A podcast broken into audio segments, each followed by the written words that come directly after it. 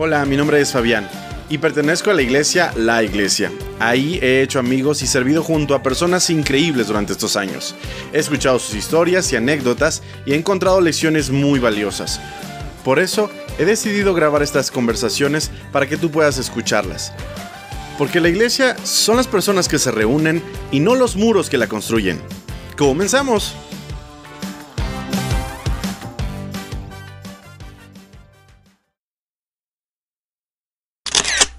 ¿Qué hola gente? ¿Qué tal? ¿Cómo están? Sean todos bienvenidos a un nuevo episodio de su podcast Backstage. Con nosotros tengo el privilegio de presentarles a nuestra pastora Sara de la Canal. ¿Cómo estás, Sara? Muy bien, Fabián. Gracias por esta invitación. Estoy muy emocionada de tu podcast nuevo. Ya me tocó escuchar los anteriores, excepto el de Isa, que todavía no escucho, pero este, muy bien. Me encanta lo que estás haciendo y, y bueno, a ver, espero que no me hagas preguntas difíciles. No, Sara, te lo prometo que no te vamos a hacer preguntas difíciles. Muchas gracias. De verdad es un honor y un privilegio poder ayudar a que la iglesia vaya creciendo y que pues las historias sean conocidas. Y justamente por eso hoy estás aquí. Eh, me encantaría escucharte. Eh, cómo empezó tu vida conociendo a Dios, cómo fueron tus primeros años en el cristianismo. Pero para empezar, vamos a ir por lo primero. Muy bien. Nosotros te conocemos como Sara de la Canal. ¿Podrías decirnos cuál es tu nombre completo? Bueno, mi nombre es Sara Anguiano realmente Ah, porque estoy casada, Cierto, cierto. pero este siempre uso mi, mi apellido de soltera, no sé ni por qué, porque está- así están mis pasaportes y whatever, ¿no? Ajá, sí, sí, claro. Bueno, soy Sara de la Canal Uribe, así es mi, mi nombre completo. no hay es- nombres intermedios. ni No hay nombres intermedios. Perfecto, perfecto. Sara, eh, ¿a qué te dedicas? Cuéntanos un poquito. Bueno, obviamente, principalmente a la iglesia. Soy pastora en la iglesia junto con mi esposo, Armando Anguiano. Y este, y aparte, bueno, a mi familia, a mis hijos, eh, doy consejería, damos cursos eh, matrimoniales, prematrimoniales. Estoy también en el, en, el rol de hacer las, las clases para mujeres aunque lo dejé por la pandemia, lo dábamos cada miércoles, pero ahorita lo suspendimos un poquito por la pandemia, nada más estamos haciendo un desayuno al mes para mujeres. Y este, pues ya, principalmente eso, consejería y Digamos que te dedicas full time ministerio entonces. full time ministerio. Perfecto. Así es. Ok, pues nos encantaría escuchar cómo empezó esta gran historia. Yo sé que hay mucha va por atrás, pero ¿cómo empezó? Eh. ¿Cuándo eh, fue la primera vez que tuviste contacto con Jesús? Cuéntanos un poquito. Bueno, para, para contarte eso, te tengo que platicar algo antes, ¿no? Sí, claro. Eh, cuando yo estaba en la universidad, mis papás comenzaron a, a tener muchos problemas matrimoniales. Bueno, ya tenían desde antes, ¿no? Y se divorciaron. Entonces, en esa temporada fue una temporada sumamente difícil para mí, creo que también para todos mis hermanos y para la familia en general. Entonces, yo me tuve que salir de mi carrera, estaba estudiando arquitectura, me tengo que salir de la carrera, mi papá, pues digamos que ya no me podía pagar la carrera, me dijo que, que buscara ver si podía entrar en una universidad pública, cosa que pues obviamente no, imagínate, estudié en la autónoma, obviamente no me iban a aceptar en una universidad pública, entonces caigo un poco en depresión, caigo un poco en frustración y empiezo a pensar qué voy a hacer. Entonces me fui a un trabajo que me ofrecieron en Huatulco. ¡Ay, conoces Huatulco! ¡Guau! Me fui a Huatulco a un trabajo, estuvo padre, la verdad era un trabajo, este, eh, en snorkel, en buceo, como tipo Gio, no sé si sabes lo que es eso. Sí, claro. Ok. Entonces estaba yo ahí en deportes acuáticos, ¿no? Me fue padre, pero pues era la vida loca. Divertida. Una vida loca, divertida. Para esto, yo siempre fui muy, digamos que una buscadora de Dios, Ok. muy espiritual. Desde chiquitita algo que me impactó de mi abuela era que era una mujer que iba todos los días a misa. Todos los días. Pero Hablamos de tu abuela materna. Mi abuela materna. O tu abuela materna. Tenemos un poquito ya antecedente porque tu hermana estuvo aquí con nosotros. Que ustedes vienen como mitad Colombia, mitad, mitad México. Colombia, mitad México. ¿Tú naces en Colombia o en México? Yo nazco en México. Ok. Y este, bueno, mis papás se, se, van a Colombia seis años, ahí nace Mónica, Beto, y luego regresan a México, nace mi hermana Cristina. Y este, bueno, ya te platico que mi hermano Juan es hijo únicamente de mi mamá. Ok, sí. Y bueno, eso ya no te lo voy a contar porque ya está en. Quieren escuchar esa historia que lo escuchen en el de Mónica. Este, entonces, mi abuela impactó mucho mi vida por su vida espiritual, por ser una mujer como muy auténtica. Y entonces yo pienso que voy a encontrar a Dios yendo a misa diario. Empecé a ir a misa diario y luego me volví acólita en la iglesia. Yo ayudaba al, al, padre a dar la comunión. Ah, como Tocaba la campanita. este, todo eso hacía. Me la vivía en la iglesia. ¿A qué edad más o menos fue eso? No, pues chiquita, tenía como 11 años, 12 años. Entonces... Bastante pequeña. Desde ahí era una búsqueda muy genuina de Dios. O sea, siempre me gustó lo místico. Después, un día le dije a mi papá, oye, pues yo quiero ser monja. Y mi papá como que se espantó, dijo, o sea, va en serio. Pues yo iba a diario a misa. Entonces yo le dije, quiero ser monja. Entonces, podemos decir que esta motivación que tú tenías por buscar a Dios no era algo como que te forzaron, ¿no? Al parecer algo surgió totalmente. Natural, me encantaba. Wow. O sea, todo lo que era de la iglesia me fascinaba. Entonces, este, de hecho jugaba a dar misa. Te lo prometo. Y ponía a todos los chiquillos. Y con la hostia. Y con la hostia. Y, bueno, éramos tremendas, Mónica y yo, pero se va a acordar Mónica que eso hacíamos. Total, para no hacerte el cuento largo, este, mi papá me, desmotiva totalmente de ser monja porque para mí era como que mi pelo era lo máximo y un día me ponía una película donde las, las rapaban casi casi, así que les cortaban el pelo espantoso a las monjas y yo dije, ay no, creo que no, no voy a ser monja. Mi vocación. No es mi vocación, pero era bastante vanidosa como para ser monja, creo yo. Y además, pues obviamente no sabía ni qué significaba eso, ¿no?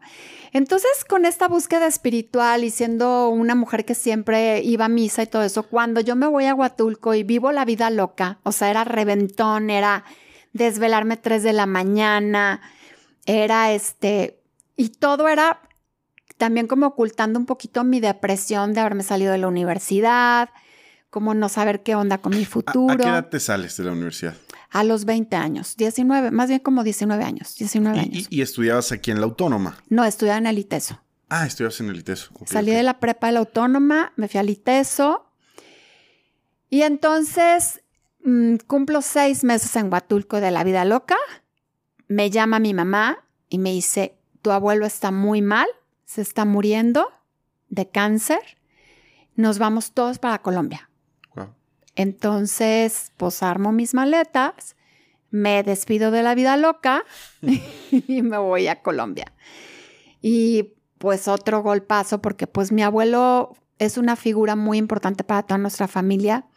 Creo que siempre fue un hombre que, que fue muy amoroso, muy apapachador, un abuelo increíble y fue un golpe muy duro que se hubiera muerto, ¿no? Entonces, pues pasamos ese duelo, esa situación, regreso a México, comienzo a estudiar de modelo, pero todo me parecía vacío, todo me parecía como que algo, a mí me faltaba algo. Y era esa búsqueda que yo tenía con Dios. Entonces, resulta que mi mamá, pues en el divorcio, digamos que pierde un poco la cabeza porque estaba como muy, o sea, muy fuera de sí, y, y se va a un retiro espiritual llega este retiro espiritual y cambia su vida. Llega mi mamá otra del retiro espiritual y yo dije, no manches, se encontró a Dios en el algo le pasó ahí, ¿no? Sí, claro. Entonces, este, dije, yo quiero el retiro espiritual. ¿E-, ¿Era algo cristiano o Era católico. Era católico. Era un retiro espiritual católico, era de la renovación del Espíritu Santo. Okay. Entonces, este, pues me meto al retiro y antes de irme al retiro, mi mamá tenía muchísimos libros en la biblioteca.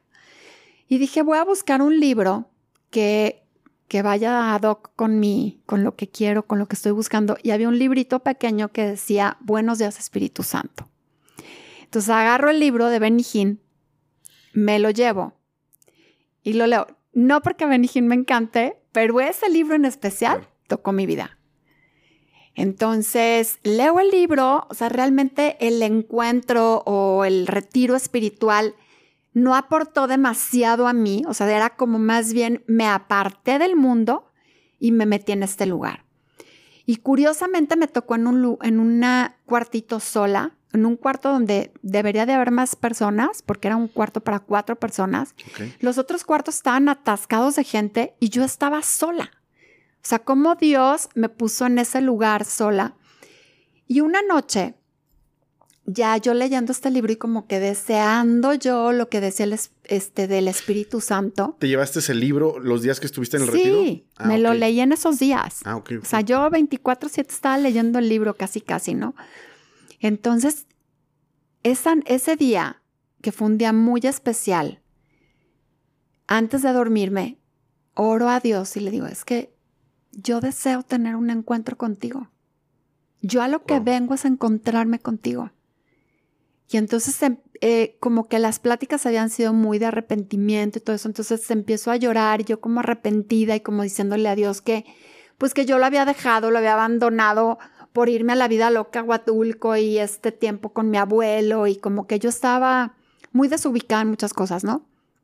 Y entonces empiezo a llorar y de repente se ilumina todo mi cuarto, que era una celda que no tenía luz de ningún lado. De verdad. De verdad. Guau se ilumina todo y, yo buscaba de dónde salía la luz. Se dicen, o sea, ¿qué, ¿qué es esto? ¿De dónde sale esa luz? Y entonces empiezo a tener una conversación con Dios, así como estoy hablando contigo, pero no me contestaba voz audible, sino en mi mente. No te puedo explicar cómo. O sea, una cosa, yo creo que los que han hablado con Dios tienen que entenderme, porque sobrenatural. Y Dios me decía, ¿qué quieres que te dé? Y wow, o sea, fue como, yo le pedía perdón, yo lloraba, yo volvía y él me decía, ¿qué quieres que te dé?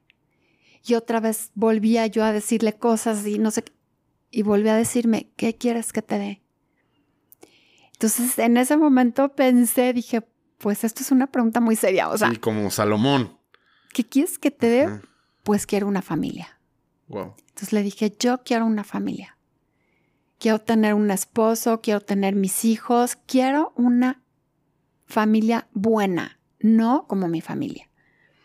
Entonces, pues ya salgo de mi retiro, dije, no le voy a decir a nadie. O sea, todo el mundo me dice, está loca, que hablo con Dios. Ya sabes, o sea, ¿quién habla con Dios? Está zafada, está cuata. Entonces salí Todavía me acuerdo que cuando salí no veía bien. Veía todo nublado. O sea, como deslumbrada. Deslumbrada de esa luz. Ok. Todo lo veía nubladito. No podía ver televisión, no podía escuchar radio, no lo soportaba. No soportaba nada. Me, me, fui a encerrar a mi casa. Era como que no quiero saber de nada, no quiero salir, no quiero trabajar, no quiero nada. ¿Este efecto cuánto te duró? Pues lo de la luz así, como dos semanas. Dos semanas. Como dos semanas. Mucho tiempo. Pero este, de salir, bueno, pues ya empecé a salir como a los dos días. Pero dos días de que quería estar encerrada en mi casa. Y me invita a salir mi marido. Ah, ya salías con él. No, era la primera vez que me ah, invitaba a salir. O sea, ya me había invitado a salir antes, pero era como de broma. Era de broma, ah, sí. pero en esta ocasión me invita a salir. Yo tenía un novio de cinco años y terminé con ese novio de cinco años saliendo. O sea, de le hablé. ¿Saliendo del encuentro? Saliendo del encuentro. Terminé con él, o sea, era una relación súper tóxica la que yo tenía con él. Y entonces salgo con mi marido. Y a la hora que salgo con mi marido, este, fue impresionante porque pues checamos en todo. O sea, era no hablábamos 12 horas y parecía como, no sé, éramos almas gemelas, 100%. Ah, ¿De qué edad estábamos hablando en este momento? Ahí ya tenía 20 años. Ok. Ok. Es que tú te sales de la universidad a los 19. 19. Te vas. Me voy, pasa todo este año. Ah, no, ok, salgo ok. de la universidad de cuenta, sí, 19, ya estaba ahí con 20 años. Este, fue un año, todo lo que te Ah, estoy platicando de haberme salido de la universidad, irme a Huatulco, irme a Colombia, es un año, Ah, ok, ok. más o menos lo Entonces, que por eso todo regresaste es. como a los 20, en ese momento en el que te encuentras. Me encuentro con Armando, Con ya son 20 años porque me caso de 21. O sea, me casé en un año. Wow. A los 21 años me casé. Yo te puedo decir que creo en el matrimonio rápido. Yo sé que sí. También tuve esa, esa gran experiencia. Hay, hay dos cosas que me gustaría preguntarte, aprovechando ahorita que ya te interrumpí. Noto una cosa, Ajá. un gran impacto o una gran motivación por buscar una familia de, por motivos eh, personales. Ajá. Si puedes decirme, ¿qué tanto crees que afectó tu situación familiar nuclear original, que es padre, madre, hermanos, para los deseos que tú tenías? ¿Cómo, cómo afectó tu vida todo eso? Ah, no, bueno, 100%. Ok. 100%. O sea, a mí me afectó muchísimo todo el rollo de mis papás. Fue una vida, pues, turbulenta, ¿no? Como que mucho, mucho sufrimiento. O sea, queríamos, pues yo creo que todo hijo desea ver a sus papás bien y si no están bien, pues mejor que estén separados. Para mí sí fue bueno que mis papás se separaran. Ok. O sea, en el aspecto de que ya deja- dejó de haber pleitos en mi casa, ¿no? Fue duro porque pues dejamos de ver mucho a mi papá, este, mi mamá sufría bastante, obviamente eso afectó a todos mis hermanos, a mí, de diferentes maneras, porque tú le preguntas a cada uno y todos vivimos una cosa completamente distinta. Pero bueno, esa fue la manera en como a mí me afectó y yo tenía el deseo y el anhelo de encontrar un hombre y casarme. Ese sí era mi deseo. Tener una buena familia, tener un matrimonio, tener algo padre, tener una pareja ideal, ¿no? O sea, esa pareja que como que toda chava desea tener. Y yo había tenido muchos novios y todas mis relaciones eran feas, no eran bonitas, eran feas. Entonces, como que en- estaba en un punto en mi vida en el que me sentía decepcionada, tanto de las relaciones, y me daba miedo no obtener en mi vida eso que tanto deseaba tener. Te lo pregunto porque te entiendo muy bien. Yo tuve una infancia también muy complicada en términos familiares. Bien recuerdo una vez que yo creo que tenía unos 6, 7 años y mis papás estaban teniendo un pleito. Y durante ese pleito yo, yo me acuerdo que tenía mucha ansiedad y mucho temor, pues como porque como niño el, el hecho de que tus papás se peleen genera incertidumbre, ¿no? De, y, y qué va a pasar después? Y si se va uno de los dos, ¿qué va a suceder, no? Yo me acuerdo que me hinqué a Dios en ese momento, porque ya éramos cristianos, y le dije, Señor, yo no quiero esto, ayúdame a que, la, que los matrimonios de mis papás se reconcilien. Eso no pasó, sinceramente. Eh, y, y- y recuerdo que fue muy traumático. Igual que tú, yo tenía un gran deseo de tener una familia donde pudiera tener paz. Yo me recuerdo que eso sí le decía, Señor, yo quiero un matrimonio donde pueda estar tranquilo, donde no tenga que estar sobresaltado todo el tiempo o, o- o nervioso porque haya problemas, porque fue un trauma de infancia, Claro. la verdad. Entonces, por eso te digo, te entiendo y sé que muchas veces genera deseos en el corazón y, y porque estoy seguro que nos van a escuchar personas, chicos, adolescentes, Sí, que claro. probablemente están en, en una situación muy parecida y, y, es- y se frustran. Yo sé que cuando estás adolescente y estás como a veces, pues a lo mejor atrapado, te frustras. ¿Qué le, qué le recomendarías a un, a un chico ahorita, a una chica que tiene entre 12 y 15 años, que, que sienten que están atrapados en una situación familiar y que por más que oran, a lo mejor no está funcionando lo de su casa? ¿Qué les, qué les sugerirías? Pues mira, yo realmente creo en esta frase, o se puede decir es frase de doble A, que dice, Señor, concédeme la serenidad para aceptar las cosas que no puedo cambiar, valor para cambiar las que sí puedo y sabiduría para reconocer la diferencia. Entonces hay cosas que no podemos cambiar. O sea, definitivamente por más que hagas... Ayuno y este, oración. Exacto. Es probable que no cambien situaciones familiares. Es probable que tus papás se divorcien.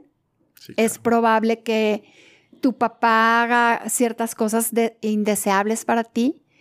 Tu mamá también. Y eso es duro. Pero yo creo que no hay familia perfecta.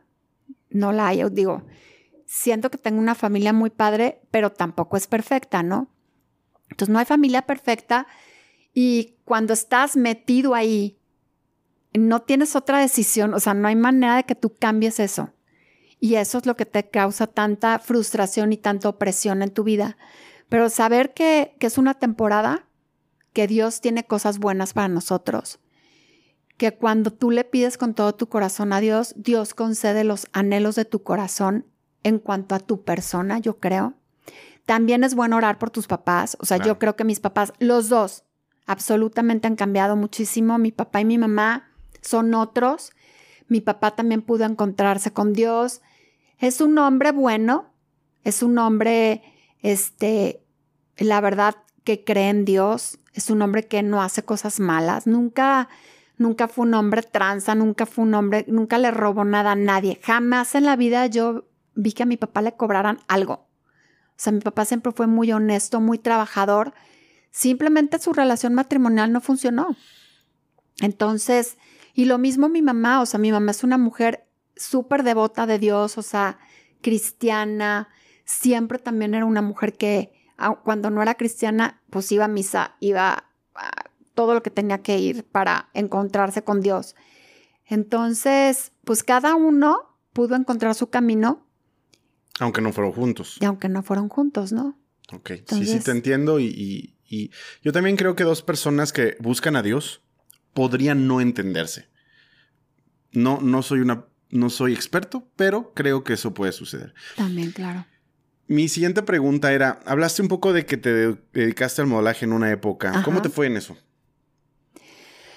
Pues mira, para mí el modelaje fue principalmente por ganar dinero, ¿eh?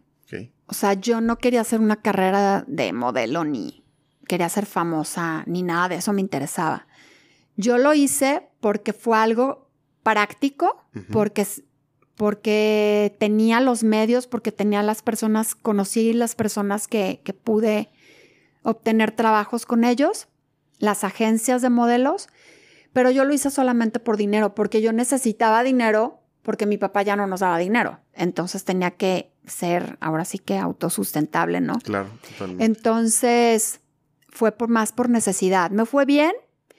Era muy colmilluda en el medio, porque como que sí sabes que hay cosas a las que no te debes de meter. Justamente, ¿alguna recomendación para algunos chicos? Pues a las chicas, ¿no? Que no. O sea, yo jamás hice ni siquiera traje de baño, ropa interior, cosas de esas, ¿no? Que para nada. No me metí en asuntos raros. De repente una vez me querían contratar para acompañar un, a un señor a hacerme pasar por su esposa. O sea, no, te pagan una lana, pero yo no lo hice. Entonces como que tenía siempre como mi... Tenía mucho cuidado. límites. Muchos límites. Yo creo, Sara, y, y, tú confírmamelo, que un cristiano puede dedicarse casi a lo que sea. Sin embargo, en lo que se dedica tiene que cuidar su integridad. Tiene que cuidar siempre honrar a Dios independientemente de lo que haga. ¿Coincides conmigo? Totalmente. Ayer eso enseñé a los chicos. Estaba ah, ayer dando clase a los adolescentes y les hablé de una cita bíblica donde dice que del, del buen tesoro de tu, de tu corazón, o sea, saca lo mejor, o sea, saca lo bueno. Entonces, si tú tienes cosas buenas dentro de ti, vas a, vas a producir cosas buenas. Y si tú tienes cosas malas dentro de ti, vas a producir cosas malas. Entonces, todo lo que tú te llenes en tu vida es lo que vas a proyectar.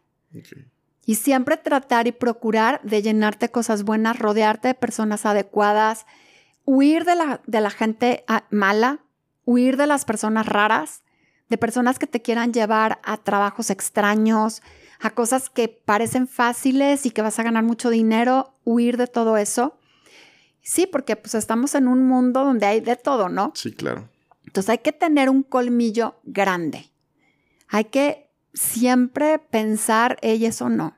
No ir solo a una cita, siempre acompañado. Este, pues que ahorita te roban hasta en la esquina, ¿no? O sea, chavos, señores. O sea, hay gente desaparecida que tú dices de todas las edades. O sea, no, no más niños. Entonces hay que cuidarse de todo. Y este, y definitivamente les hablaba yo a los chicos de adorar a Dios con todo lo que hagas. Todo, absolutamente toda tu vida tiene que darle rendirle adoración a Dios. Entonces, si haces cosas buenas, eso es adorar a Dios. Ok.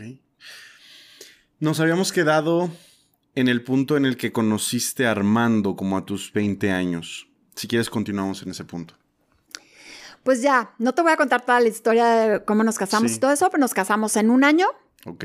Y mi papá un día, fíjate, chistosamente mi papá fue el que llegó un día, un domingo a la casa en ese año y nos lleva a una iglesia cristiana. Dice, oigan, vamos a ir a un lugar. ¿Tú ya casada con Armando? No, todavía estaba en el Ah, tiempo de ser novios, Ok. en ese año. Y nos, a todos en la casa, vamos, que vamos a ir a un lugar. No nos dijo ni a dónde. Ay, todos arreglados, nos va a llevar a desayunar o quién sabe a dónde, ¿verdad?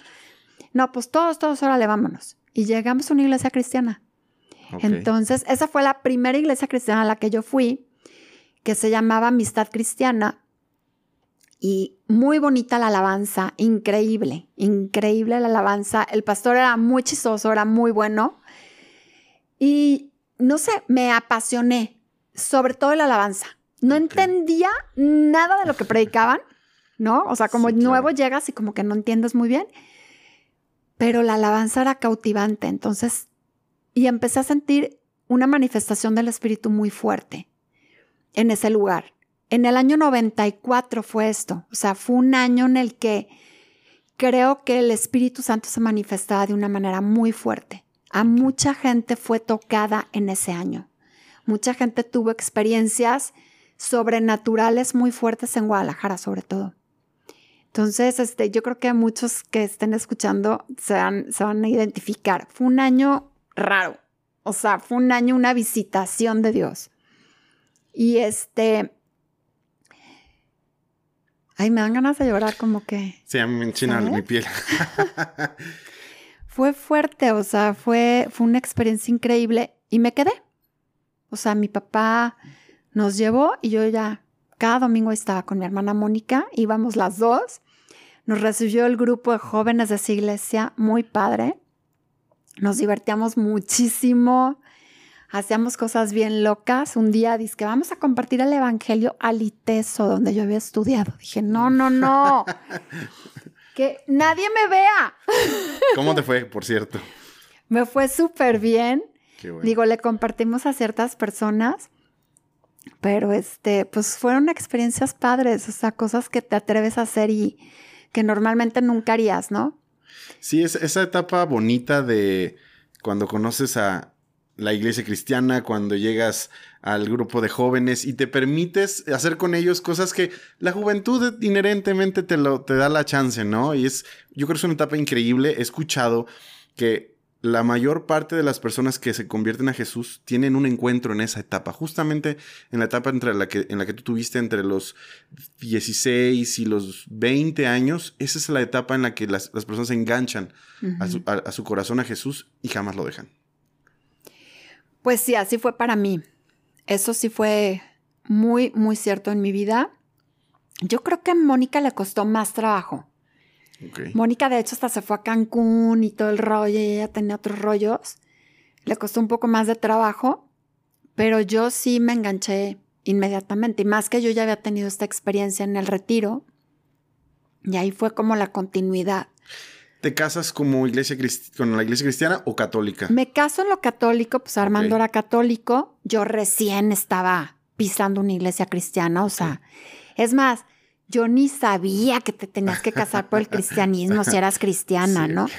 Era una etapa en mi vida en la que pues todavía no era ni de aquí ni de allá. Sí, en transición, ¿no? Era una transición, exacto. O sea, ni siquiera entendía términos, no tenía principios en mi vida, no tenía conocimiento. O sea, estaba verde, súper verde. Estaba enamorada de Dios. Pero Eso no- sí me quedaba claro, pero no sabías cómo todavía. pero no sabía nada. Ok. Entonces, Armando de hecho no quería ir a la iglesia cristiana. O sea, yo le decía, ven, acompáñame, está increíble, no sé qué. Y Armando me decía, claro que no, o sea, está rarísimo. No, Y mira dónde terminamos. mira dónde terminamos. No, lo llevé un día. Sí, Y fue un día donde yo no sé si tú has oído esto de que gente se cae sí, sí. en el espíritu. Sí, claro. Bueno, no era mentira. Ahí no era mentira. O sea, gente, el pastor estaba hasta adelante orando y gente en la puerta de atrás se caía. O sea, no los tocaba y la gente se caía. Entonces llega mi marido, bueno, era mi novio en ese tiempo, se para hasta atrás de la iglesia y yo hasta adelante.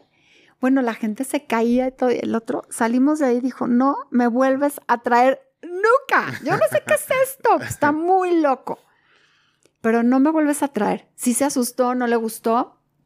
Este, yo creo que pues fue muy impactante para él, ¿no? Sí, claro. Entonces ya nos casamos por la iglesia católica. Eh, al año quedo yo embarazada de Armando. Y pues yo estaba muy preocupada porque dije, ¿y ahora qué vamos a hacer? Porque tú eres católico, yo cristiana, ¿cómo vamos a educar al niño? Me dijo, ah, de las dos. Y dije, ¿cómo de las dos? Pues de las dos. Entonces, ah, bueno, pues ahora le va, de las dos. Ok. Nace Armando. Y íbamos a misa primero, o no, más bien yo iba primero al servicio cristiano con mi bebé y todo, y luego íbamos a misa pero algo muy chistoso que pasaba era que entrábamos a la iglesia y mi hijo Armando no paraba de llorar. A la católica. A la católica. Yo no sé por qué, pero no paraba de llorar. Era llore y llore y llore y llore. Entonces mi marido se tenía que salir. Luego me salía yo. Luego, entonces ya después yo le dije, mira, yo ya fui al servicio cristiano, si quieres yo me espero afuera con el niño, quédate tú. Pero pues es que en realidad mi marido no era ni siquiera católico, o sea, ¿estás de acuerdo? Era de eso de que sí soy, pero no soy. O sea, no era de misa, no era de misa cada domingo ni nada. Entonces le daba muchísima flojera. Y lo que yo empecé a hacer con él fue empezarle a compartir lo que el pastor predicaba. Entonces yo anotaba todo en un cuaderno. Toda la predica del pastor y bueno, y hasta le aumentaba yo. ya sabes. De mi cosecha. le aventaba de mi cosecha. Y llegaba todos los domingos a la casa y le decía, ay, ¿no quieres que te diga lo que nos platicó el pastor? Y, y volteé y me miraba, ay, no, al rato, al ratito. Y yo, ándale, déjame que te platique. No, al ratito. Ándale, ya, déjame que... Órale, pues ya, cuéntame. Y ya me sentaba yo y pues ya y yo le predicaba, ¿no? Y al siguiente domingo igual, el siguiente domingo igual. No sé cuántos domingos pasaron, pero luego llegó un punto en el que él me decía a mí, oye, ¿qué predicó el pastor? Ay, qué genial. Y yo, ay, ahorita saco mis notas y pum, pum, pum, sacaba mis notas y ya le empezaba a predicar yo. Entonces empezó a tener interés.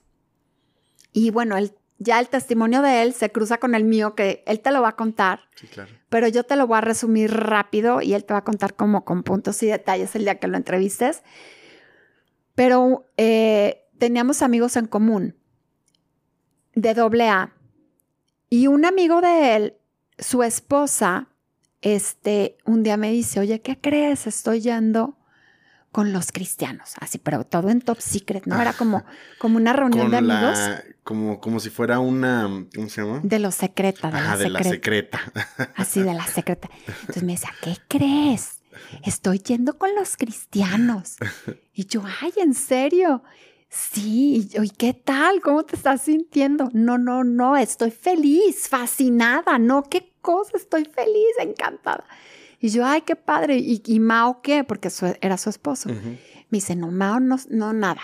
No sabe. No, bueno, sí sabía, pero pues como que nada. Ah, ok, ok. Y yo, ay, bueno, pues ojalá y en algún momento Mao, este, conozca de Dios y que invite a mi marido, ¿no? Y así se quedó. Pues dándole que Mao a los poquitos días va a un congreso con ella a México porque él quería ver en lo que ella estaba metida. También estaba como preocupado. Y entonces al llegar al congreso, esto contado por Mao, dice que él estaba en la escalinata de un estadio. Y ya ves que pues esas dan para abajo.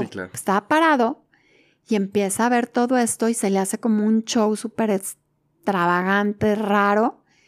Cierra sus ojos y le dice adiós dice, si esto es de ti, si en verdad existes, muéstramelo. Y en ese momento, una fuerza de Dios lo avienta como cinco escalones hacia arriba. Y cae hacia arriba, no hacia abajo, hacia arriba.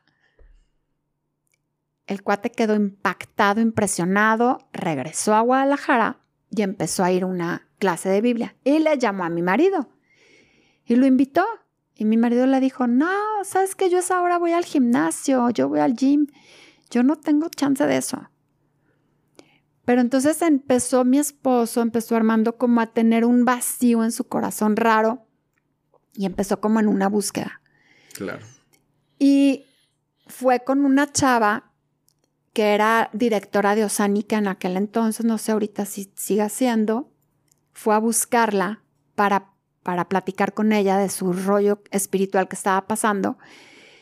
Como que él creía que era algo de la adicción, ¿no? Entonces llegó con ella y le dijo, mira, ya me casé, tengo un hijo, me va bien en el trabajo, tengo una casa, tengo todo lo que quiero tener. ¿Qué me pasa? No dejo de ir a doble A, no dejo de hacer las cosas que tengo que hacer. ¿Qué me pasa? ¿Qué me falta, no? ¿Qué me falta? Entonces volteó a ella y le dijo, tú necesitas a Dios y ojalá y lo encuentres. Wow. Entonces, ese fue el día que Armando decidió ir a la clase de Biblia. Le llamó Mao otra vez a invitarlo. O él le habló a Mao. No lo recuerdo cómo estuvo la cosa, pero Mao le dijo, hay una clase el lunes a las 8 de la noche. Le dio la dirección, ni siquiera lo llevó. O sea, Mao, si escuchas esto, qué gacho eres. ni siquiera lo llevó, lo mandó a la clase de Biblia. Y ahí llegó Armando por mí, me dice, vamos a ir a una clase de Biblia. Yo pensé que era católica. Sí, claro. Cuando llegamos veo que es cristiana y ahí nos quedamos. Esa fue nuestra segunda iglesia. Bueno, mi segunda iglesia. Que es si no, si todas las historias me empiezan a hacer match, es Nueva Alianza. Es Nueva Alianza. Ah, perfecto. Llegamos no a la iglesia, sino al grupo, a un grupo Celular, ¿no? celular, a una casa con Bárbara y Fernando Rosales. Y este, y bueno, que en verdad son unos líderes impresionantes, cambiaron mi vida, cambiaron la vida de Armando, ellos nos disipularon. Todo lo que yo te decía que no sabía, ahí me lo explicaron. Todo lo que yo no conocía, ahí lo conocí. O sea, antes sí tenía todas estas prédicas del pastor que eran increíbles, eran muy buenas, pero realmente creo que en el grupo celular es donde conoces mucho más profundamente, donde puedes hacer las preguntas más difíciles, donde aprendes más. Por eso voy a hacer un comercial. El siguiente año vamos a tener ya grupos en, en casa porque Wow. sí creemos en eso, sí creemos en, en el discipulado más en pequeño, ¿no? Claro, ha funcionado en muchas iglesias. De hecho, creo que es un modelo coreano, si no mal recuerdo. Y bueno, se importó a muchas partes del mundo y ha funcionado, ¿no? Es, ha funcionado y qué bueno, qué bueno, pues es en- enhorabuena para la iglesia. Hay muchas cosas que hacer entonces el año que entra. Sí, la verdad que creo que es, es muy importante. Este tiene sus pros y sus contras, los grupos en casa, pero creo que tiene más pros. O sea, tiene cosas muy padres. Creo que los grupos pequeños se hacen pequeñas familias. Este, eso integra muchísimo a la gente, a la comunidad cristiana. Y eso hace que cada persona cuente y que no se sienta como ignorada, ¿no? Porque habrá gente que llega a la iglesia el domingo que sea más calladita, que sea más introvertida, que no se atreva a saludar a la gente, que no se atreva a platicar. Y pues como entra, sale. Y tú sabes, tuvimos este domingo más de 400 personas. O sea, detectar a cada persona, pues es una labor sí. titánica. Entonces, creo que sí es bastante importante hacer eso, ¿no? Pero bueno, ya no me quiero desviar. No te preocupes. Tu siguiente pregunta. Ay, sí. Ah, ok. Bueno, y entonces, ¿cómo, ¿cómo va su proceso en Nueva Alianza? ¿Cómo empiezan sirviendo? Cuéntame un poquito de eso. Bueno, empezamos obviamente en esta casa, al poco tiempo nos integramos a la iglesia y a muy poco tiempo yo empiezo a tener un deseo de enseñar. Sí, claro, es... O sea, ya me ardía por dentro así. Yo quería enseñar, entonces empecé con Armando, ay, vamos a enseñar. Y total me acerco con la pastora de la iglesia y le digo, oye, pues, ¿sabes qué? Yo quiero enseñar. Y me dice, no, pues empieza con niños. Entonces, Entonces, empezaste Empecé con niños. Ministerio de Niños, qué genial. Entonces mi marido le digo, ¿sabes qué? El domingo vamos a dar clase a los niños. Y nos unimos al Ministerio de Niños y éramos diferentes parejas, entonces nos tocaban pues diferentes actividades y cosas. Me acuerdo que era muy chistoso porque nos decían, mira, de acuerdo a la edad, o sea, porque aparte yo, cero maestra de niños, ¿no? Era lo que menos quería, pero dije, bueno, señor, voy a hacerte caso. Entonces, te dicen que por la edad, o sea, que un año, un minuto de atención, dos años, dos minutos y así, ¿no? Entonces yo tenía niños chiquititos. Pues ahí estaba Armando, tenía, este, yo creo para ese entonces tres años. Y este, yo embarazada de Sharon. Mm. ¿Qué edad teníamos en este momento? 25. Yo tuve Armando a 24, 25, 27. Ah, ok. Y este, y bueno, total, chistosísimo porque llegábamos, dábamos la clase y luego ya no teníamos cómo entretener a los chiquillos. Mi marido se tiraba al piso y lo pateaban todos. Esa era, la máxima diversión. Diversión de la clase, que Armando se tirara al piso y todos lo patearan, o sea. Entonces era muy chistoso, jugábamos con los niños, muy padre, pero duramos poco tiempo en eso. Y luego, luego Armando no soportó las patadas. No soportó las patadas, dijo, ya creo que se está poniendo peligroso. y en eso, eh, yo trabajaba con Armando en su empresa, yo le ayudaba en diseño. Ok. Y estábamos en, la en su empresa, ¿eh? como si no fuera mía. en nuestra. en nuestra empresa.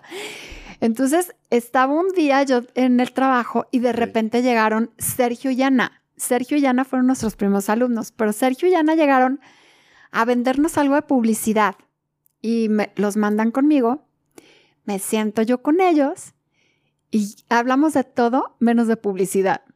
Me empezaron a preguntar cosas, empecé a compartirles de Dios, les compartí el Evangelio, oramos, no sé qué tanto hicimos.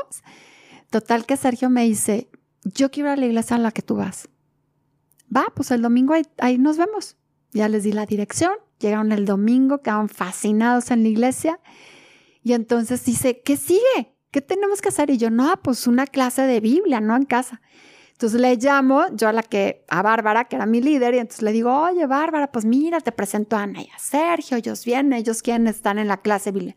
Pues ustedes. Ya, primeros alumnos.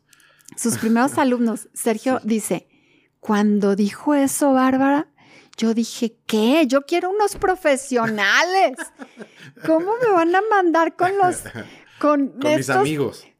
Con, mis amigos que pues son nuevos, ¿no?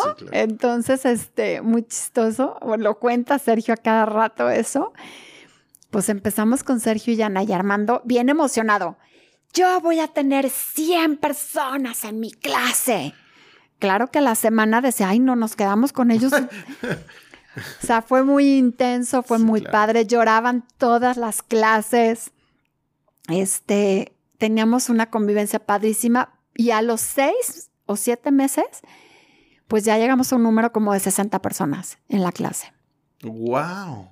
sí hubo un crecimiento exponencial. así, exagerado.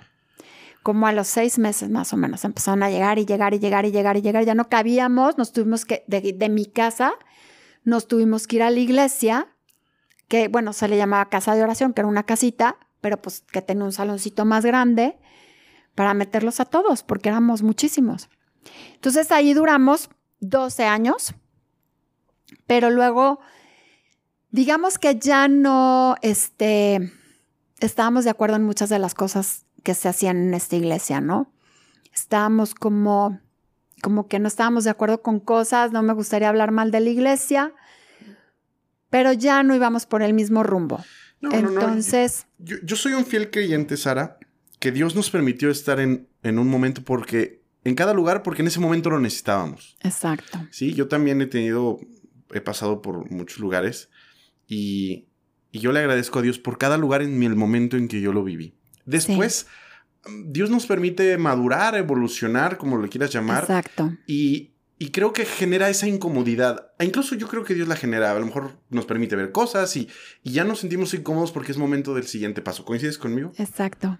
Así es. totalmente. O sea, de hecho, para mí, pues fue una escuela, fue una universidad, fue un tiempo increíble. Hicimos amigos preciosos.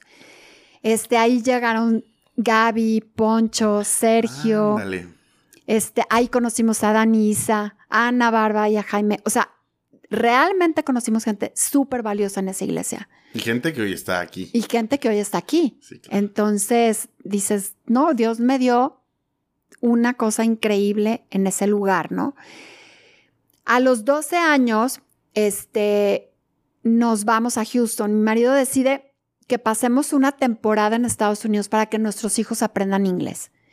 Y sí fue un rato, como éramos líderes en esta iglesia tan fuertes, porque estábamos en todo, encuentros, oración, todo lo que te puedas imaginar. O sea, toda la semana yo me la vivía en la iglesia. Si no era llevando a uno de mis hijos a clase, era dando clases, escuelas de líderes. Este, mi marido era, daba, eh, eh, era el director de la escuela de líderes. O sea, no, no, no. O sea, eran mil, mil, mil cosas. Entonces sí estábamos muy quemados. Era mucho el trabajo que hacíamos y ya estábamos un poco cansados. Entonces decidimos como tomarnos este año Sabático. sabático con nuestros hijos, familiar, irnos a Houston, que mis hijos aprendieran inglés. ¿Ya qué edad tenían más o menos ustedes? Te estoy hablando, nos fuimos en el 2012, Ay, no se fue hace tanto. Bueno, 10 años, hace 10 años, más o menos. en el 2012. Bueno, estamos en el 2020, hace 9 Casi, años, sí. casi 10 años. Entonces nos vamos, eh, al año decidimos quedarnos un año más. Y en este inter, encontrando, buscando iglesia, llegamos a Gusage. ¿Qué es Gusheish? La iglesia de Estados Unidos, nuestra Ah, iglesia de Estados. Unidos, de donde viene nuestro pastor Ricardo. Ah, ok, ok, ok. No sabía el nombre. Ajá, entonces este, llegamos a esta iglesia, que también fue chistosísimo cómo llegamos, porque nuestra casa, donde vivíamos, se llama Creekside, en, en The Woodlands. Eh, haz de cuenta que es- estás en un bosque, o sea, ahí. Ok. Y en la noche nos salíamos a buscar venados con nuestros hijos. Entonces nos íbamos en el carro a ver en dónde encontrábamos venados. Y había familias de venados, 12, 11, no sé. Encontrábamos muchísimos. Y ahí buscando, no encontrábamos, no encontrábamos. Y de repente vemos una callecita y dice, este, Gusage. Y nos metemos. Y dice, hermano, esto es una iglesia. Y yo, ¿cómo? y tenía un bosque integrado padrísimo. Y bueno, obviamente encontramos los venados. Y se para mi marido y le digo, imagínate que viniéramos a esta iglesia y que el pastor de esta iglesia este, nos enviara a México para abrir una iglesia en México. Wow. Y voltea a mi marido y me dice, sí, qué padre, hay que seguir soñando. Y entonces la iglesia enorme, espectacular. Total, ya nos fuimos, visitamos otras iglesias, estuvimos ahí, no habíamos ido a un servicio cristiano a esa iglesia. Y de repente un día le dije yo a mi esposo, le dije, oye, ¿qué te parece si vamos a la iglesia de los venados? Me dice, ay, sí, vamos. Y llegamos a la iglesia, nos recibió el ministerio hispano, ahí estaba nuestro pastor Ricardo, nos invitan, nos invitan a un grupo de Biblia también en casa, nos integran increíble en la iglesia, entonces nos quedamos ahí. Y fue una experiencia del otro mundo, o sea, yo no sé, fue de Dios totalmente. El pastor nos abrazó de una manera increíble. Fue súper amoroso con nosotros. Le contamos toda nuestra historia. Él estaba muy emocionado con todo lo que le contábamos. El pastor principal también quiso conocernos porque, bueno, hay un pastor principal que ya lo conoces también, es Jeff, que claro. ha venido. Quiso conocernos, hizo una cena en su casa para conocernos. Entonces, muy padre, muy, muy padre, una experiencia increíble. Nos disipularon muy de cerca, nos enseñaron una nueva manera y aprendimos algo que para mí fue lo que rompió todas las barreras que yo pude haber tenido para comenzar un ministerio y nos enseñaron la gracia. Fue ministrada, fue, no te puedo explicar cómo. Yo creo que muchos años viví bajo la ley. Cuando yo llegué a esta iglesia, empecé a vivir bajo la gracia. Ok. ¿Consideras que... Bueno, yo creo que muchos cristianos que empiezan en su proceso pueden, pueden vivir de esa misma manera. Por... por una falta a lo mejor de, de, de entendimiento de las escrituras, porque hay, hay escrituras que siendo malinterpretadas o leídas por encimita podrían darte a entender que tendríamos que seguir viviendo de esa manera, ¿no? Incluso Jesús en alguna, en muchas partes, eh, llega a hacer comentarios que si no entiendes a quién se lo dijo y por qué se lo dijo, podríamos eh, tomarlo de esa manera. Y creo que muchas personas la viven así. E igual que como tú lo dices, cuando yo tuve ese proceso de conocer la gracia, mi vida cambió completamente. Yo dejé de odiar el cristianismo para amar a Jesús, ¿sabes? Porque dije, es que odio el cristianismo. O sea, si esto es el cristianismo, no quiero, no lo quiero. Claro. Porque era un martirio. Claro. Conoces la gracia y dices, wow, esto es hermoso. Exacto. Es hermoso. Entonces, para mí eso fue, dije, así es, esta es la manera como hay que amar a la gente, esta es la manera como hay que recibir a la gente, esta es la manera como Jesús lo hizo. ¿Consideras que en ese momento adquirieron el corazón con el que después ustedes fundamentaron la iglesia en México? Híjole, no sé, no sé, porque creo que es el conjunto de todas las experiencias. O sea, no creo que haya sido solamente ahí. O sea, siento que Dios nos fue preparando poco a poco desde muchos años antes, pero ahí fue el punto, la cúspide, digamos. Fue, nosotros estábamos buscando una, una o sea, una dirección de Dios para nuestra vida. Nosotros, Armando y yo, estábamos como que hay que orar, hay que pedirle a Dios que Él sea el que se nos revele y nos diga qué tenemos que hacer. Armando sabía, o sea, yo me acuerdo, todavía tengo todos sus estudios que le ponía Pastor Armando. Al, o sea, cuando tenías, ya ves que te dicen, ponle tu nombre a, a tus estudios, le ponía arriba, Pastor Armando. O sea, él ya se veía pastor de años. Yo daba misa cuando era chiquita, o sea, ¿sabes? Entonces, creo que es algo con lo que ya nacimos, que Dios ya lo había colocado en nosotros y fue el momento donde explotó.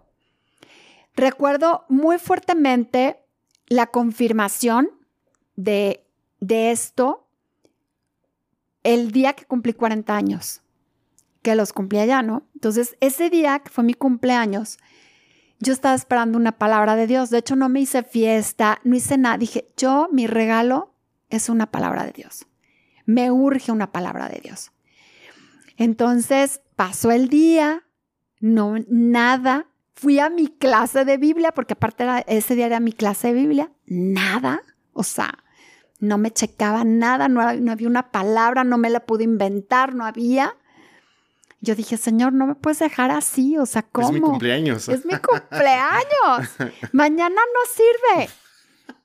Hoy tiene que ser hoy, ¿ya sabes? Sí, sí, sí. Y yo así como muy aferrada a mi palabra y de repente íbamos a cenar y este, y en eso suena el teléfono a mi esposo. Contesta y era el pastor Marco Suárez, que es muy amigo de mi marido. Entonces Marco le dice, hey, ¿estás con Sara? Es que quiero felicitarla por su cumpleaños. Ah, sí, te la paso. Y me pasa el teléfono y me dice, tengo una palabra para ti desde la mañana que estaba orando, Dios me la dio. Y yo, ay, qué gacho eres. Porque te tardaste. La estoy esperando todo el día. Y me da una palabra que para mí fue una total confirmación. Fue una palabra que a mí me había dado un pastor embarazada de Sharon que nos, dieron una profecía a Armando y a mí y nos dijeron que íbamos a ser pastores, nos dijeron cosas de Sharon, nos dijeron muchísimas cosas, pero la palabra era este, que íbamos, o sea, que Armando iba a ser pastor y que yo iba, iba a ser como madre espiritual de multitudes.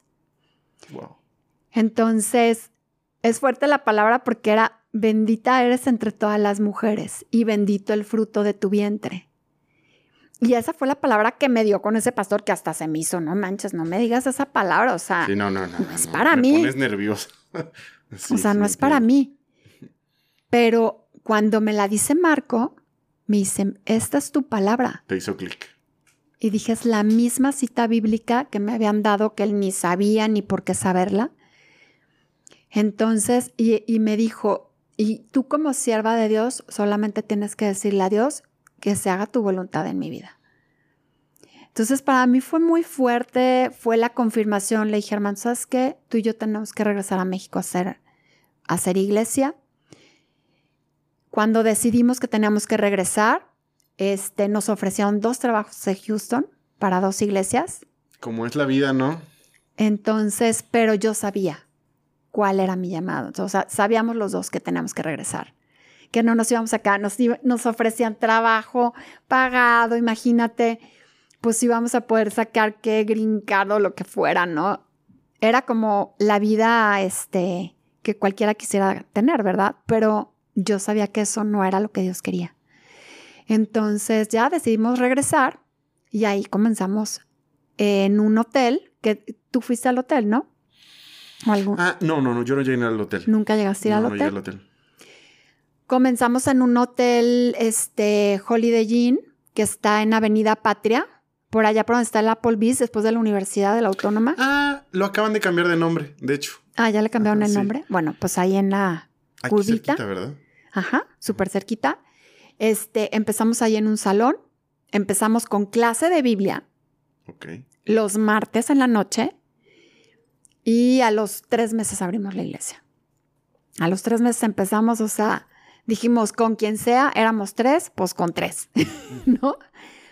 Bueno, empezaron a llegar más gente, o sea, éramos, éramos en realidad éramos 12 o 13 y este, y luego ya empezó, empezó a llegar gente. Los, en, el, en la clase de Biblia llegamos a tener una asistencia de 50 personas y así. Su número siempre se elevaba rápido, ¿no? Y ya, y empezamos este muy padre. La verdad que para mí ha sido un viaje, una experiencia increíble y, y una bendición de Dios poder servirlo, ¿no? Yo considero, Sara, que tienes esa personalidad maternal y, Mm. y es lo que te ha permitido amar a tanta gente. Porque, pues, ahora que escucho tu historia y tienes tantos años haciendo esto y han pasado tantas personas, porque así pasa, en las iglesias hay gente que llega para quedarse, hay gente que llega para estar un periodo de tiempo, incluso hay gente que pasa muy rápido. Y, y percibo, percibo de ti ese amor, ese cuidado constante que tienes por las personas. Gracias. Y, y te admiro, de verdad te admiro. y te agradezco que hayas, que hayas hecho caso a Dios del llamado que tenías. Porque he escuchado dos, tres historias, incluso aquí en el podcast. Eh, Isa es una de ellas. Que justamente cuando Dios le dice, el llamado es este o la línea es esta, salen otras oportunidades para distraerte, ¿no? Ah, y, sí, claro. y en ese momento tienes que ser fiel a lo que hay en tu corazón, porque es Sí. muy tentador todo lo que se te ofrece, ¿no? Sí. Pero tienes que ser fiel. Y bueno, platícanos un poquito ya más contemporáneos en este momento. ¿Cómo ha sido cómo ha sido llevar la iglesia? Cuéntanos, ¿cómo ya en este momento en el que nos encontramos en un punto en el que hemos sido muy vencidos por Dios, Sí. en el que eh, afortunadamente hemos, tenemos el respaldo de muchas personas, mucha gente sirviendo. ¿Cómo es estar en la iglesia ahorita? Realmente creo que ha sido fácil, ¿eh? O sea, yo puedo decir que la palabra que dice ligera, fácil y ligera mi carga, para mí sí ha sido fácil.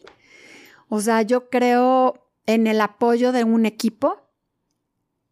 Siempre he pensado que todas las personas que vienen a una iglesia tienen un propósito, tienen una misión, necesitan desarrollarse en la iglesia, necesitan tener su lugar, su espacio. Entonces, somos tan abiertos, Armando y yo, a que cualquier persona desarrolle un, lugar en la iglesia, que por eso es fácil, porque no hacemos el trabajo de todos los demás. Entonces, nos ha ido llegando cada persona. Hay una necesidad y llega la persona adecuada a esa necesidad. O sea, cuando empezamos no teníamos grupo de alabanza. O sea, nos hablaron unos rockeros para venir a hacer el grupo. Nos decían, ¿cómo vas a poner unos rockeros? ¿Cómo puedes poner in- incircuncisos, verdad? O sea, y nosotros dijimos, no nos importa. Si ellos quieren tocar a Dios, alabar a Dios el domingo, que alaben. Y ahí llegó Emi.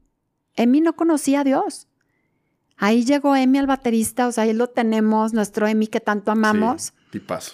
O sea, Emi llegó con un grupo que ni era cristiano, o sea, por querer tocar la batería, por querer tocar, simplemente por tener un lugar donde tocar.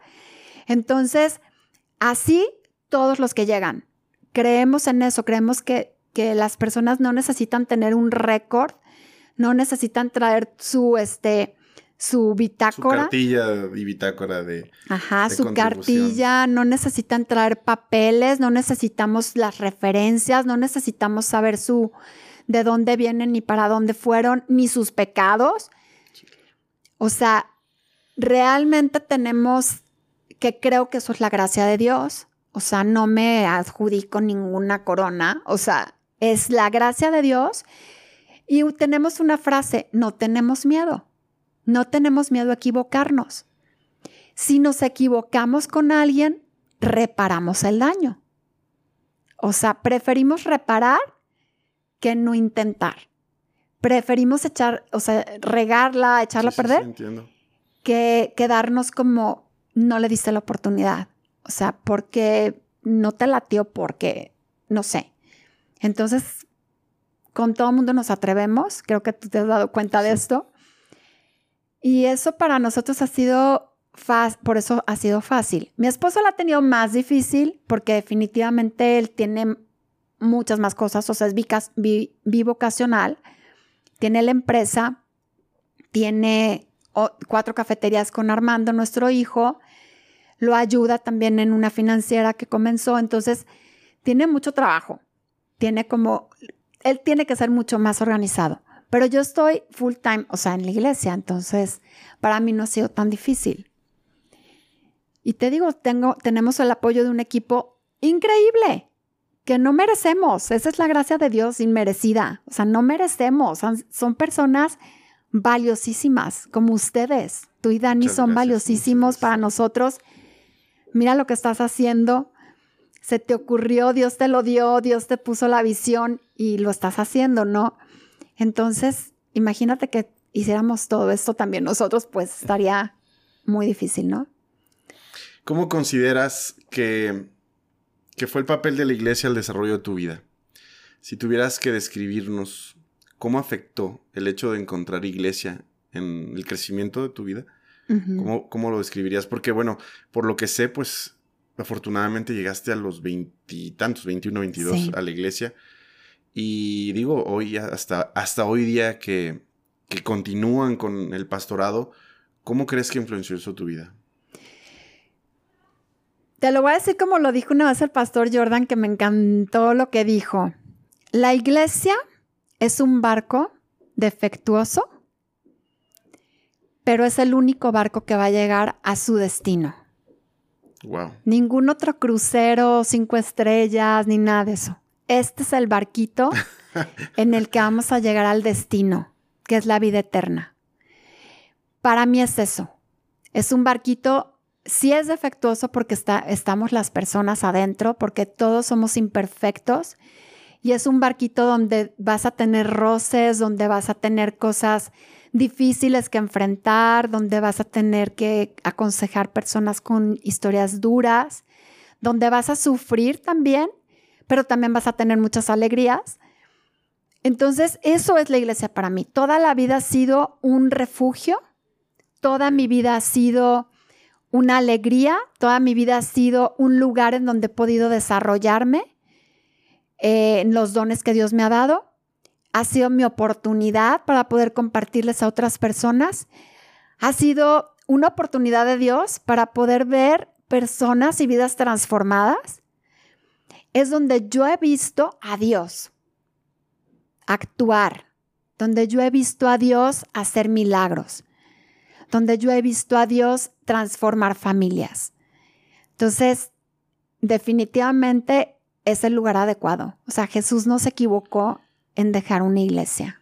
Es el lugar adecuado para que las personas se den la oportunidad de buscar a Jesús, ¿no? Exactamente. Porque creo que muchas personas, y a lo mejor alguien está en su casa en este momento, escuchando esta grabación, y, se encuentra frustrado porque no sabe dónde encontrar a Jesús coincidirás conmigo con, que el primer lugar para buscarle es ir a una iglesia. A la iglesia local, donde estés. Puede estar en otro país de Latinoamérica, incluso en Estados Unidos, en Europa. donde estés, busca una iglesia local y empieza. No porque Dios o Jesús sean las iglesias, ¿no? Pero es un primer paso y es un canal y es el medio que Jesús dejó para llevar a las personas a conocerle. ¿Estamos de acuerdo? Totalmente, totalmente. Y como última pregunta, ya, para acabar, em, ¿consideras, porque yo admiro mucho su visión, de verdad, Sara, admiro mucho la visión que tienen, admiro mucho el corazón que tienen. Y quiero pensar o creo pensar que no fue fácil al principio tener esa visión tan fresca, esa visión tan de gracia e, y entrar en un mundo donde a lo mejor los cristianos un poco más, somos un poco más cuadrados. Entonces, si pudieras platicarnos cómo fue el empezar con esta visión eh, en el mundo del pastorado del cristianismo, ¿fue difícil? ¿No fue difícil? ¿Fueron aceptados al principio o no? ¿Cómo fue ese, ese proceso? Pues mira, yo, ¿cómo te diré? Sí tuvimos algo, algo de persecución, sí tuvimos algo de que hablaran de nosotros, pero a mí no me gusta prestar mis oídos a lo que, a lo que digan los demás. Creo que siempre tenemos que enfocarnos en lo que Dios dice de nosotros. Entonces, cuando tú obedeces a Dios y cuando tú no escuchas lo que los demás están diciendo, sino que te enfocas en lo que Dios te habló, en donde debes de caminar, vas a vivir mucho más feliz, mucho más contento. O sea, yo pienso que las personas que siempre están por decirlo así, o sea, un artista que siempre está checando todo lo malo que están diciendo de él, vive frustrado, vive traumado, vive decepcionado. Sí, claro. O sea, estás esperando los aplausos de las personas, pues, híjole, o sea, a veces no te van a aplaudir todos. Hay muchísima gente que, odia por odiar, habla por hablar, critica por criticar, dicen cosas que son mentiras. Entonces, yo no me enfoco en eso. Yo hice oídos sordos a eso. Me llegaban todas las cosas que decían de nosotros. En un principio me costó trabajo perdonar a ciertas personas porque eran personas que yo amaba. Y personas que, que habían sido importantes en mi vida. Pero pasé el proceso de perdón, las perdoné, me liberé de eso, que creo que todos tenemos que hacerlo. Y me he enfocado en lo que, en lo que tenemos que hacer. Creo que este, otras iglesias nos han abierto las puertas de una manera increíble. Tenemos amigos muy, muy padres en, el ministerio. Tenemos iglesias como Palabra de Vida nos ha abrazado increíblemente. Todos los pastores de ahí los amo. De hecho, son nuestros mejores amigos. También Más Vida, el pastor Javier Jordan, este, Andrés y Kelly son súper, súper buena onda con nosotros. Nos han abierto las puertas, nos han enseñado sin esperar nada a cambio. De verdad ha sido muy, muy padre. Y otros pastores más, o sea, de otras iglesias, ¿no? Pero por mencionarte algunos. Sí, claro. Y este, entonces ha sido más lo bueno que lo malo, para, por decirlo de esa manera, ¿no? Entonces mejor nos enfocamos en lo bueno, tenemos una alegría que nadie nos puede robar, tenemos una visión y, ya, o sea, así es como debemos de trabajar.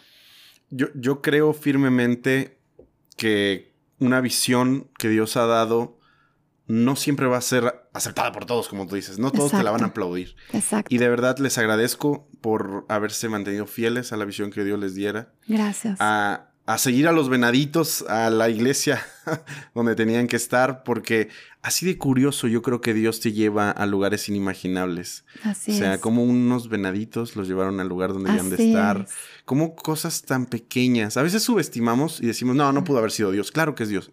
Yo creo que Dios se manifiesta en cosas súper delicadas, súper pequeñas. Y, y nos lleva a lugares y nos jala y, hay que hacerle caso, ¿no? Y gracias, gracias Sara por darnos la oportunidad de escucharte, gracias Armando también. Y gracias. pues espero que tengamos una segunda oportunidad de escuchar otra historia tuya. Totalmente, Fabián. Mil gracias. Gracias por este tiempo, por este espacio y esperemos que a, muchas personas puedan conocer un poquito más del corazón de la casa a través de este podcast. Va, muchísimas gracias. Gracias a todos. Nos vemos la siguiente semana en un episodio más de su podcast Backstage. Gracias. Cuídense mucho. Bye. Chao.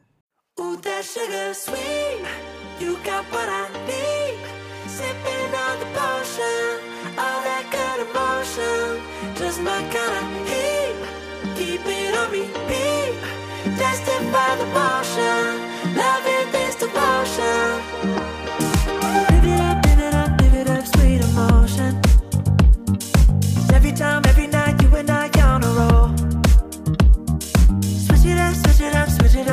I'm going. Stay on the fly just in time, know the right way to go.